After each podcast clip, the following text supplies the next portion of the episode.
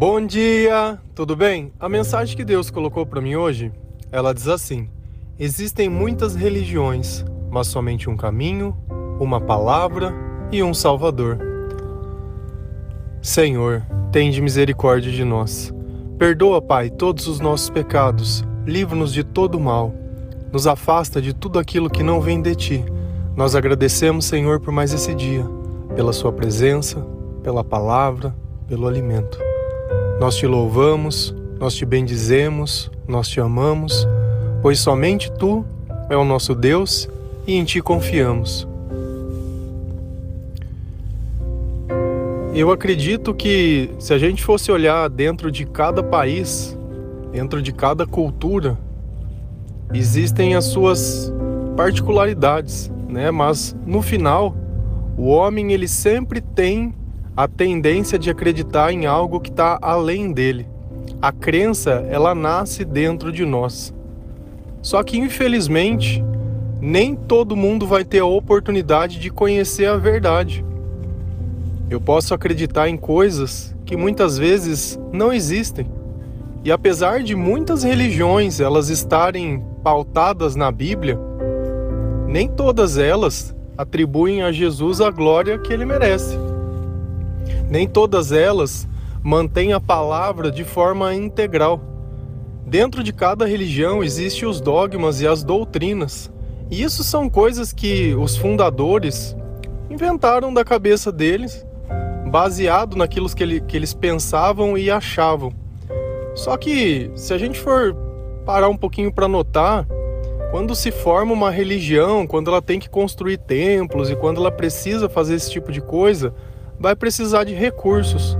Se a gente lê na Bíblia, no Velho Testamento inteiro, durante muito tempo, Deus ele vivia em barracas, né? Porque eles levavam a Arca da Aliança, que tinha a tábua com os mandamentos dentro, e ele não tinha um lugar fixo. Por quê? Porque a terra prometida ainda não havia sido conquistada. E durante muito tempo Deus ficou, até que o rei Davi começou a, juntar o material né? E o rei Salomão construiu o templo. E dentro desse templo eram oferecidos sacrifícios, né? Oferendas, faziam-se festas. E assim ficou por um tempo. E quando tudo sempre estava muito bem, o rei que governava o país, ele se relaxava. E ele começava a colocar a cultura que estava em volta para dentro daquele país. E o Deus acabava sendo esquecido. Porque o Deus desse mundo é o prazer. Então a gente sempre vai procurar alguma coisa para conquistar o prazer momentâneo. A gente sempre vai procurar alguma coisa para se sentir bem, mudar aquilo que sente. A gente sempre acaba procurando isso. Por quê? Porque quando a gente não aprende a orar, quando a gente não conhece o Senhor, quando o Espírito Santo não está perto da gente, fica sempre aquele sentimento ruim rondando os nossos pensamentos. Sempre aquele sentimento de questionamento, sempre querendo alguma coisa, sempre aquela vontade de comer, sempre a vontade de fazer alguma coisa, uma espécie de, de ansiedade. E aí qualquer coisa que acontece já fica com medo e a gente vive sempre nesse sentimento de apreensão. Só que naquele tempo, se a gente olha na Bíblia, diversos foram os profetas que diziam: olha, o que vocês estão fazendo não é bom, vai acontecer isso no futuro. Então a Bíblia ela é o único livro do mundo que fala de futuro. Deus ele sempre contava as coisas antes de acontecer, para quando acontecesse as pessoas soubessem que foi Ele quem fez. E o nosso Deus é o Deus quem revelava todas essas profecias para essas pessoas. E aí a gente vem vindo, vem seguindo a Bíblia e a gente vai lá em Isaías. E lá no livro de Isaías, ele é um profeta e ele começa a fazer uma profecia sobre um homem que ia nascer de uma virgem, sobre o Filho de Deus, sobre Jesus. Se você nota tudo o que aconteceu com Jesus, muito tempo depois, Isaías já tinha descrito muito tempo antes. E tempo que eu falo é coisa de 100, 200, 300, 400, é muito tempo.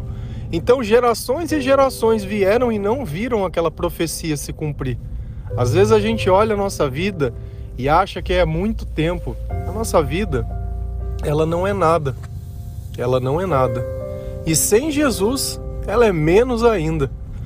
Se a gente vai lá em João 14, versículo 6, a palavra diz assim: Respondeu Jesus: Eu sou o caminho, a verdade e a vida.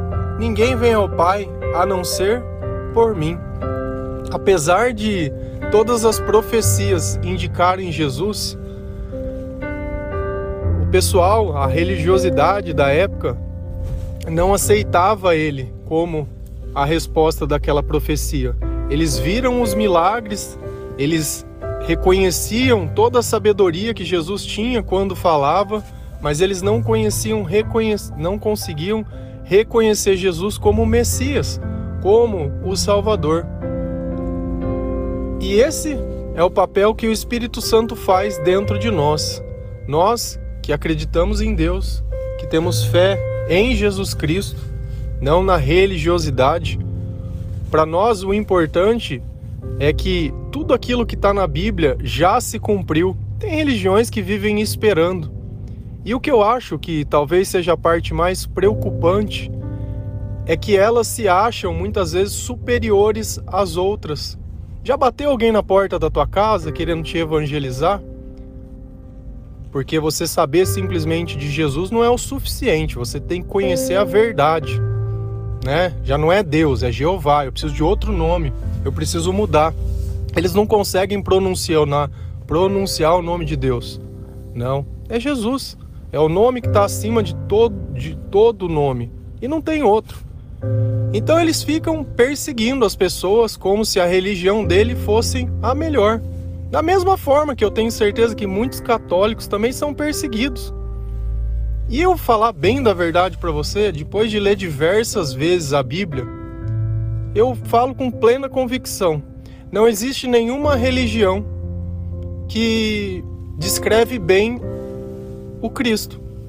Não existe nenhuma que cumpre integralmente a Bíblia. Nenhuma. Todas, quando elas tentam humanizar Deus, quando elas precisam colocar os seus interesses, elas acabam pecando. E aí tem diversas vertentes. Tem umas que aparentemente não recebem dinheiro algum, mas falam dos mortos. Já está tudo errado. Se a gente olha lá no Antigo Testamento, Deus fala que não é para fazer consulta com o espírito de mortos. Então a gente acaba camuflando Cristo em tudo quanto é coisa. Mas a questão toda é: Ele é o caminho, Ele é a verdade e Ele é a vida. Não é a religião, é o próprio Cristo. Talvez existam diversos caminhos para se chegar em algum lugar. Mas, se não tiver Jesus nesse caminho, se não tiver mudança, não adianta nada. Não adianta nada. E ele deixa muito bem claro: só tem como nós chegarmos ao Pai, a Deus, através dele. Não vai ser uma imagem, não vai ser um santo, uma santa, não vai ser ninguém que é vivo, ninguém que tenha vivido, ainda que tenha conhecido a Deus. Nenhuma dessas pessoas pode te levar até Deus. O próprio Deus ele faz questão de levá-lo pessoalmente. Só existe uma palavra. A palavra que a gente lê é o próprio Cristo. Porque a palavra de Deus, quando você lê ela, ela evoca o Espírito Santo. Porque quem não tem o Espírito Santo não compreende a palavra de Deus, mas quem tem, compreende. Lá em João 1,14, a palavra diz assim: Aquele que é a palavra tornou-se carne e viveu entre nós. Vimos a sua glória, glória como do unigênito vindo do Pai, cheio de graça e verdade a própria palavra, a própria promessa, ela se tornou carne. Então, quando a gente lê aquelas histórias que estão dentro da Bíblia, são a verdade. Quando a gente viu aquelas promessas, elas aconteceram, não foram simplesmente palavras. Nós não tamo, estamos lendo um livro das coisas que nós gostaríamos que acontecessem mas nós estamos vendo um livro que contou muito antes de acontecer tudo o que aconteceria. E se a gente olha lá no Apocalipse, ainda assim continua-se, né, vendo o, o que que tudo aquilo que a gente ainda vai ver e vai acontecer. E não adianta, não adianta, não tem o que a gente possa mudar. Vai acontecer. Esse é o nosso Senhor, esse é o nosso Criador, essa é a nossa mensagem. E ainda que muitas pessoas vão militar contra, tentando dizer que não, não precisa ser assim. Não, não, tudo isso daí é história. Não, tudo isso é interpretação. Não, ó, a verdade é isso que eu sigo. Sabe, essas pessoas elas não fazem isso por amor. O único que se intitula amor é Deus. Nenhuma outra religião se define assim. Nós temos deuses, mitologias e tudo quanto é tipo de coisa, esse Deus de momento, que para mim ter alguma coisa eu tenho que oferecer outra. Você consegue imaginar um Deus que se alimenta com resto de comida, com pinga, com bicho morto? Isso é Deus? Parece, parece que é alguém que criou com as próprias mãos todo o universo, que sabe as estrelas pelos seus nomes, que tem tamanha sabedoria, ia se alimentar disso. Será que para Deus fazer o que eu quero, eu teria que acender velas e fazer esse tipo de coisa? Não tanto quanto estranho. Talvez o diabo ele gosta de ver o quanto ele pode brincar com você, né? E ele ri da tua cara. Ri, porque aparentemente se aconteceu o que você quer no momento que você quer, para você aconteceu, né? Mas e a carga? E o porvir? E o depois? Porque tá tudo bem, ninguém sabe do amanhã, Ninguém sabe o que acontece depois que morre. Mas e se tiver um inferno? E se a hora que você estiver lá na frente você falar, poxa, era verdade. Era verdade. Tudo aquilo que estava no Apocalipse era verdade. E quando as trombetas começarem a tocar? E aí? O que, que acontece? E a última parte é um Salvador. E Cristo, ele é um Salvador, porque a nossa vida sem ele é somente trevas. Lá em 1 Timóteo 1, versículo 15, a palavra diz assim: Esta afirmação é fiel e digna de toda aceitação. Cristo Jesus veio ao mundo para salvar os pecadores, dos quais eu sou o pior. Como é bom eu poder admitir que dentro de mim não existe o bem, mas que eu tenho salvação eu não estou condenado, porque Cristo, ele me salvou. Hoje, é, é, hoje eu recebi um vídeo dessas doutrinas, né, dessas outras religiões baseadas na Bíblia, que ela dizia que Jesus, você sabe para que que Jesus ele veio? Não veio como nesse versículo para salvar. Jesus veio para trabalhar para que você seja feliz. Olha que bonito, né? O criador, né, veio para servir a criatura. Não é o contrário. Não é nós que devemos adorar a Deus, não é nós que devemos obedecer a Deus, não. Deus tem que fazer para nós. Você vê que linguagem macia, que coisa gostosinha? Você acha que muda a vida de alguém? Muda. E o pior é que quem muitas vezes distribui e serve essas religiões, né, acabam ceifando tantas coisas boas dessa vida, como se para eles eles fossem superiores, né, os super religiosos. E o amor, meu amigo? E o Deus que é amor? E o Deus que não é arrogância? E o Deus que não condena? Onde está esse Deus?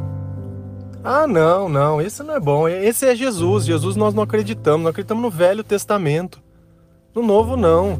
A promessa não se cumpriu. Sabe? Então toma cuidado com quem bate a tua porta, com quem te manda mensagem, com quem está te tentando te aliciar. Se não falar de Jesus, corre, porque a nossa religião é essa, o nosso caminho é esse e a nossa palavra é essa. E eu defendo por amor a Cristo, que não canso de falar. Jamais deixaria de permitir que Jesus usasse do meu corpo para defender o reino de Deus. Jamais. Da mesma forma que quando ele entrou no templo, ele viu aquelas pessoas fazendo comércio e ele se irritou com aquilo tem que nos incomodar, tem que nos incomodar. A heresia, ela tá pairando por tudo quanto é canto. Isso é muito triste. Na palavra de Deus, Jesus diz: Olha, na casa do meu pai tem muitas moradas. E tá um pouquinho para baixo da, de João 14 lá, se eu não me engano. Mas Jesus diz que a casa dele tem muitas moradas, a casa do pai.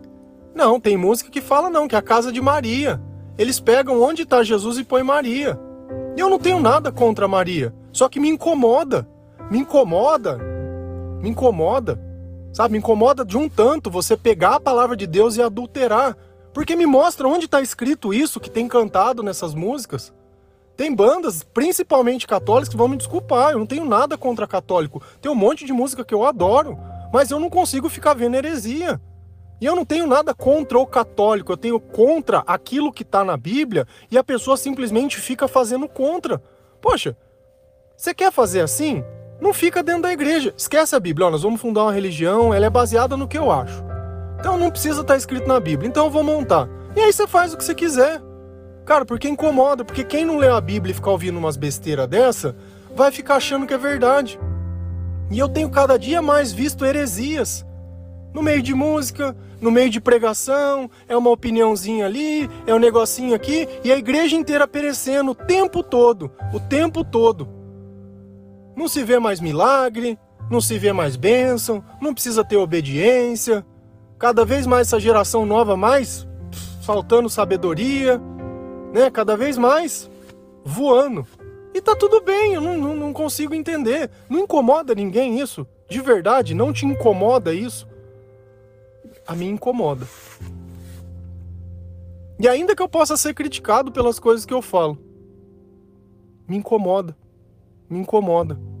E eu não sou melhor que ninguém. Eu sou que nem nessa passagem de Timóteo. O pior, eu sou o pior, mas me incomoda. Se você começar a ler a Bíblia, se você começar a ver todo o sacrifício que Deus fez e tudo que ele passou por nós, por amor, e você ver tudo que estão fazendo e não fazer nada, cara, incomoda me incomoda.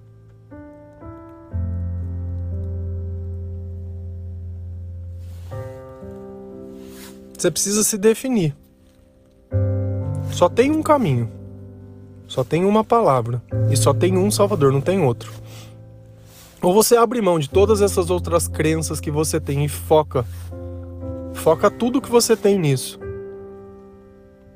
Ou vive do jeito que você quiser. Porque daí tanto faz. Porque viver uma vida se enganando e brincando, cara, não tem sentido. Não tem sentido.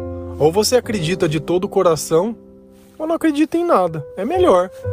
E aí você não engana. Porque talvez no teu testemunho você esteja levando ao equívoco outras pessoas.